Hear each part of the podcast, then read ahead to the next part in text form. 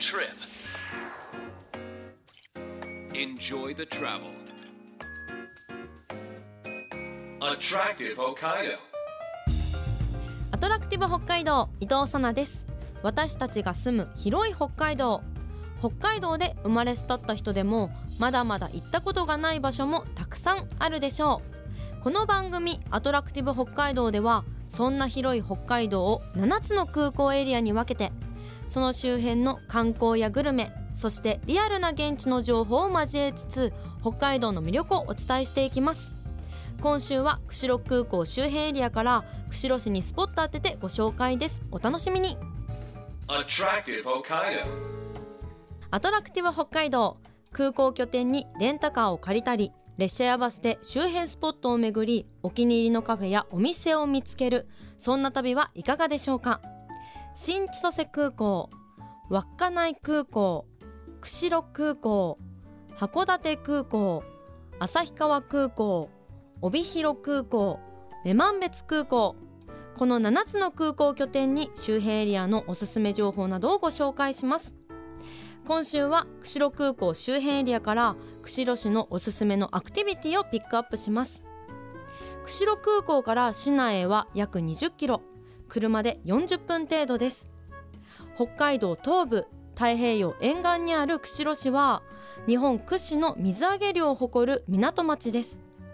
釧路に行ったならまずは海の幸という方も多いでしょう。私も釧路名物の炉端焼きや勝手丼しっかりいただいてきました。さらに釧路といえば市内から20分ほど車を走らせると釧路湿原国立公園があります。湿原は国の特別天然記念物の単調をはじめさまざまな動植物の貴重な生息地にもなっているんです。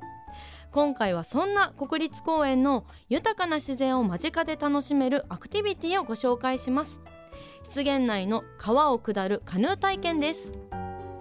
釧路川カヌーツーリンググレースフィールドの代表でガイドの高橋秀幸さんにお話を伺っていきますよろしくお願いします、よろしくお願いいたします。釧路湿原と釧路湿原内のキャンプ場でさまざまなアクティビティを提案されているグレースフィールドなんですけれどもオープンはいつ頃だったんですかと2015年の、えー1月の7日にオープンしました。カヌーツーリングのガイドをスタートしたきっかけってあったんですか？釣りが好きすぎて、えーそれで、えー釧路湿原というかね湿原の王様なのかな、うん、えー伊藤という魚がいますから、はい。それを釣りたいと。そうなるとこうカヌーを覚えた方が有利になるかなと思って本当に趣味がきっかけで、えーこういう業界に入ってで、えーそのうちにこう釣りだけじゃなくカヌーツアーで、えーお客様と出会ってお客様が感動していただいてはい。それでこう野鳥とか動物とか、えー花とか植物とかそういうのに、えー自分が、えー目覚めていったというか興味を持つようになり始めて、うん。今はこう釣りだけじゃなくて本当に純粋に自然全般が、えー好きになったのもまあこういうこういうことを仕事としてお客様に気づかされたのかなと思いますね、はい、こう釧路の自然ってどういったところが魅力あると思いますか？そうですね。あのー釧路市内歓楽街からわずかここは今日ね20分ちょっとで着く場所ここに集合してもらって、えーそこからさらに10分ちょっとで移動してすぐアクティビティできる。これがやっぱり素晴らしいかなと思います。あの手つかずのね自然がうん。こんな車で30分のとこで、えー体験してもらえるというのはやっぱり素晴らしいと思います。今回ですね私実はもう早速釧路川カヌーツーリングに初チャレンジさせていただきましてもう高橋さんのガイドで行かせていただいたんですけれども釧路湿原の中流から下流を1時間半かけてゆっくり下るというコースなんですけれども本当に素晴らしい体験でした。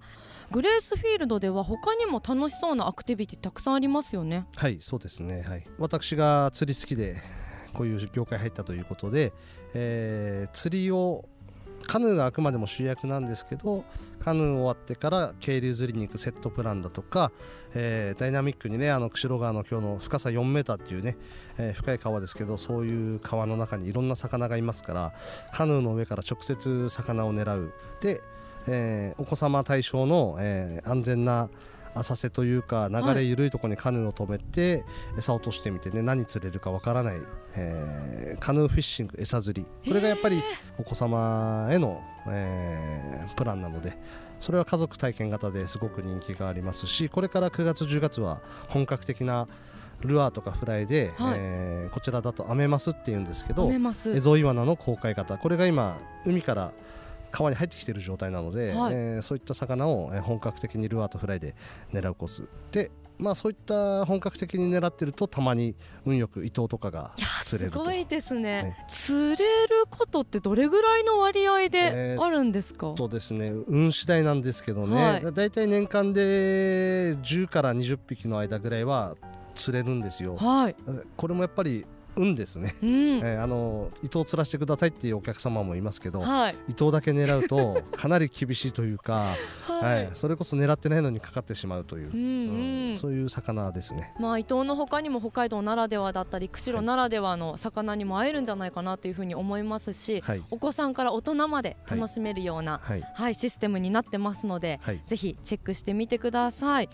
いいやこの夏も道内だったりとか道外からもお客さんたくさんいらしたんじゃないですか？そうですね。あの今年の特徴としてはやっぱりあのインバウンドが増えてますね。あので僕の中でもプランで推したいのがジビエバーベキュープラン。ジビエバーベキュープラン？はい。エゾシカを、はい。えー食べてもらうというね。とこ言ってもこうエゾシカっていうのはあの道東が産地というか、えーたくさん道東にエゾシカがいます、うん、えー冬雪が降らないっていうのが増える要因なのかな。はい。えーそういったことでエゾシカを、えー地元で食べてもらおうかなと思いまして、えー基本的にはエゾシカを前菜としてステーキだとかスペアリブをとかエゾシカの牛、えータンを出すんですけどそれだけじゃちょっと飽きてしまうので、はい。えーここだと十勝牛がメインなので十勝牛のハラミだとか、えーそういったタンも含めて、えー要望があれば豚とか鶏肉も用意して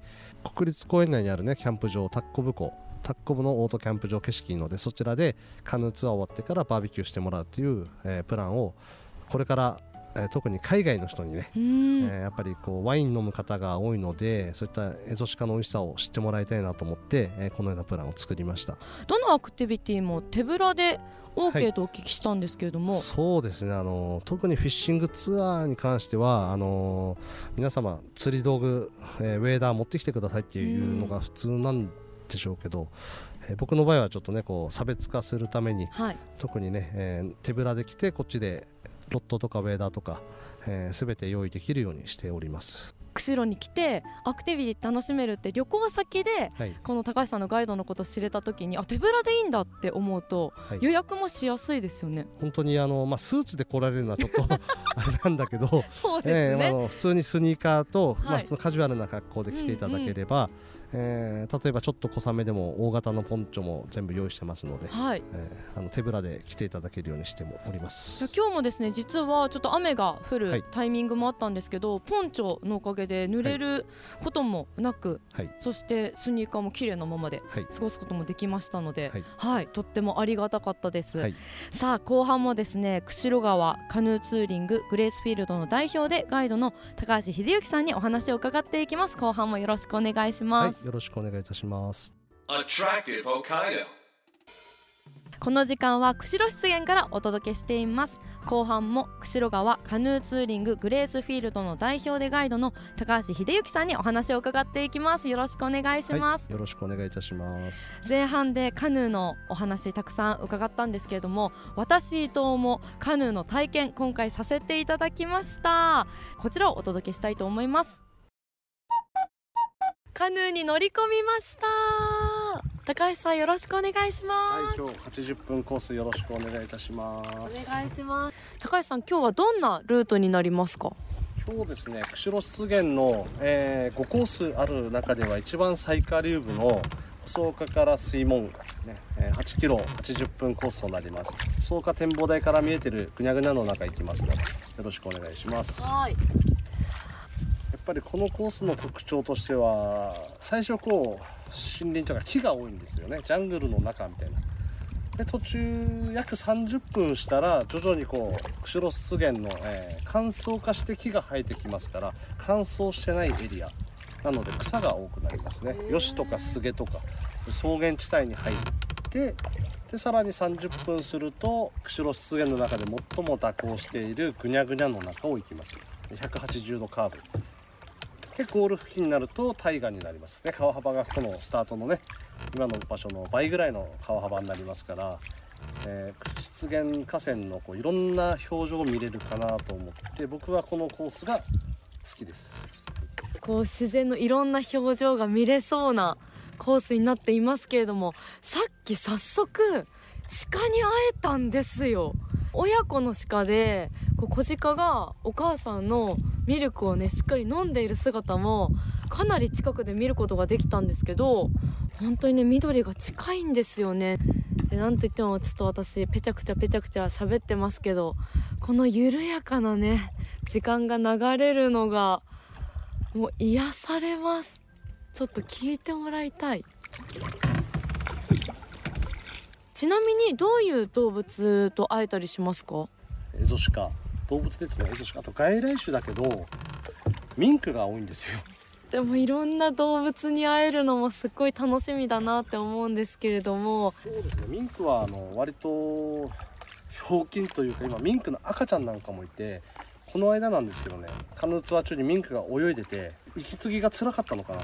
カヌーに登ってこようとしちゃってちょっと困りました僕。すごいそんな姿ももしかしたら見れちゃうかもしれないんですね。引き続きたっぷりとカヌーの時間楽しみたいと思います。大満足です。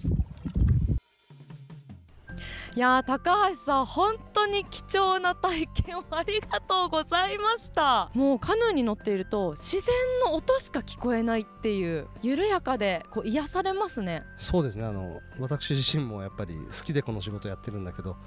えーたまにお客様とねこう時間一緒に共有するんですけど、えーまあ、お金もらって仕事してるんですけど、はい。えーいいのかなって思う時はあります。こちらが楽しんじゃってる部分もあるのかな、はい、えーそれぐらい釧路湿原は多分素敵な場所だと思います。体験できるアクティビティはそれぞれいつ頃まで楽しむことができるんですか？えー、とホームページにも記載されてますけど、えー12月の20日から1月7日は休ませていただいてます。それ以外はフルでやってます、あじゃあ冬の時期もはい。カヌーだったり体験することってできるんですか、そうですね。1月2月って寒いんですけど、はいはい。冬ならではの景色がありましてあの凍らない川凍りづらいと言ったら間違いないのかな。凍らない川で、えー冬の、えー現象毛嵐だとか、はい。えー毛嵐が周りの植物について、えー白銀色に染まる無氷っていう現象。すごい。ダイヤモンドダストでそれをこう朝日昇る時間で登る、えーカヌーをしますと、はい。ものすごい綺麗で。はい。みんな寒い寒いって思われがちだけど乗った瞬間に寒さみんな忘れてます。感動して何これっていうのが冬のツアー。ただ実際寒いです。マイナス 20度以下になることもあります。ね。ただ、え1時間ちょっとぐらいのショートのツアーにしてますのでそれでカヌーツアーをしてから、えー、灯籠にあるギークさんでサウナする方もいますしいやーサウナ羨ましい、えーまあ、希望があればあの、まあ、プランの中では野鳥を見に行こうというまあことであのし、えー、フクロウエゾフクロウっていう鱗があります。鱗というのは巣ですね。そこに行くと、えー、日向ぼっこしている、えー、フクロウに高確率で会えたり、まあ、その他、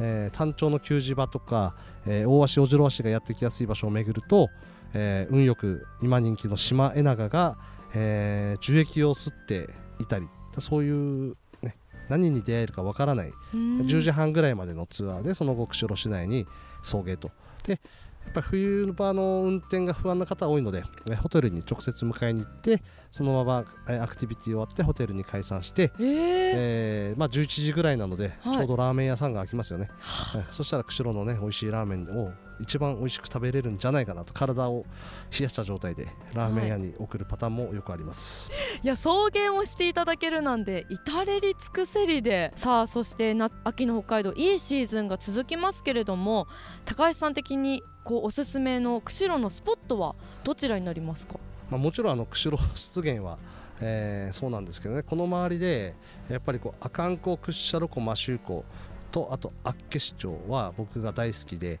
よく食べ食の厚岸なんか言うんだけど、はい。えー牡蠣が有名ですね。アサリも有名です、ただね。それだけじゃないんですよね。厚岸はあのーあまり知られてないベカンベ牛湿原というのがありまして、そちらでもカヌーツアーができます。あカヌーも体験できるんですか、ただ私はやってないです、はいはい。えーそこ行くにはあの道の駅の、えー、厚岸のグルメパークコンキリエさんが主催でやってますから、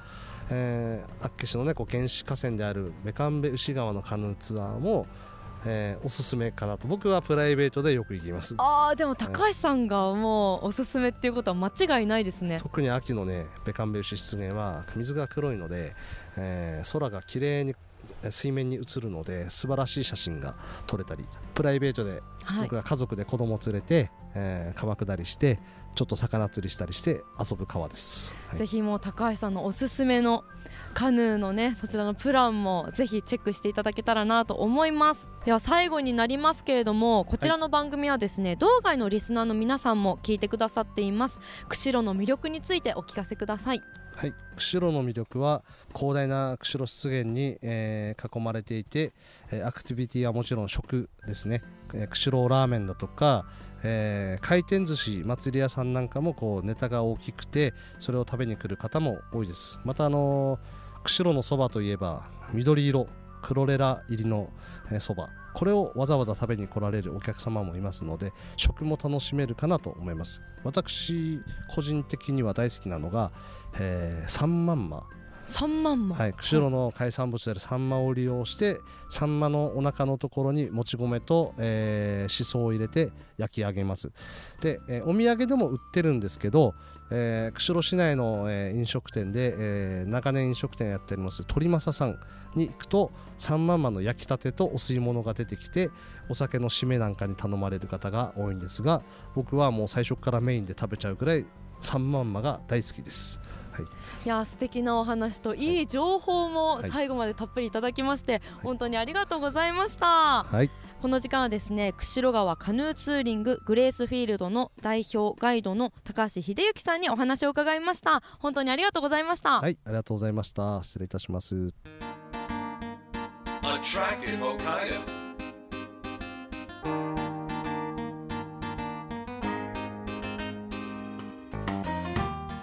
30分にわたってお送りしてきたアトラクティブ北海道。今週は釧路空港から釧路市へ。釧路湿原で楽しめるカヌーツーリングをご紹介しましたがいかがでしたでしょうか？当日は深い霧、まあ、釧路の言葉で「尻」の中でゆっくりと川を下りました。聞こえるのは風や草木が揺れる音とカヌーを漕ぐ音だけです。静寂に包まれた湿原はとても幻想的でした。自然の恵みに触れつつガイドさんの豊富な知識を聞きながらのカヌー体験は贅沢な時間でしたよ。今日ご紹介しました釧路川カヌーツーリンググレースフィールド。当日の集合場所やプランなど詳しくはホームページをご覧ください。釧路グレースフィールドと検索しますと最初の方に出てきます。ホームページからはグレースフィールドのインスタグラムもチェックできます。日々の釧路湿原の様子もアップされていますのでぜひご覧いただきたいです。そして今週も番組からプレゼントがあります。新千歳空港で購入できるお土産の中からこちらをセレクトしました。手鹿賀ラーメン新千歳空港店お土産用手鹿賀ラーメンセット3セットを抽選で1名の方に差し上げます。ご希望の方は検索サイトでカタカナでアトラクティブ北海道と検索してください。トップにこの番組のページがありますのでそこから E メールまたはメッセージフォームで簡単に送ることができます。ご応募の際にはお名前ご住所電話番号を必ず明記してください。当選者の発表は発送をもって返させていただきますのでご了承ください。アトラクティブ北海道来週もお楽しみに。お相手は伊藤さなでした。また来週。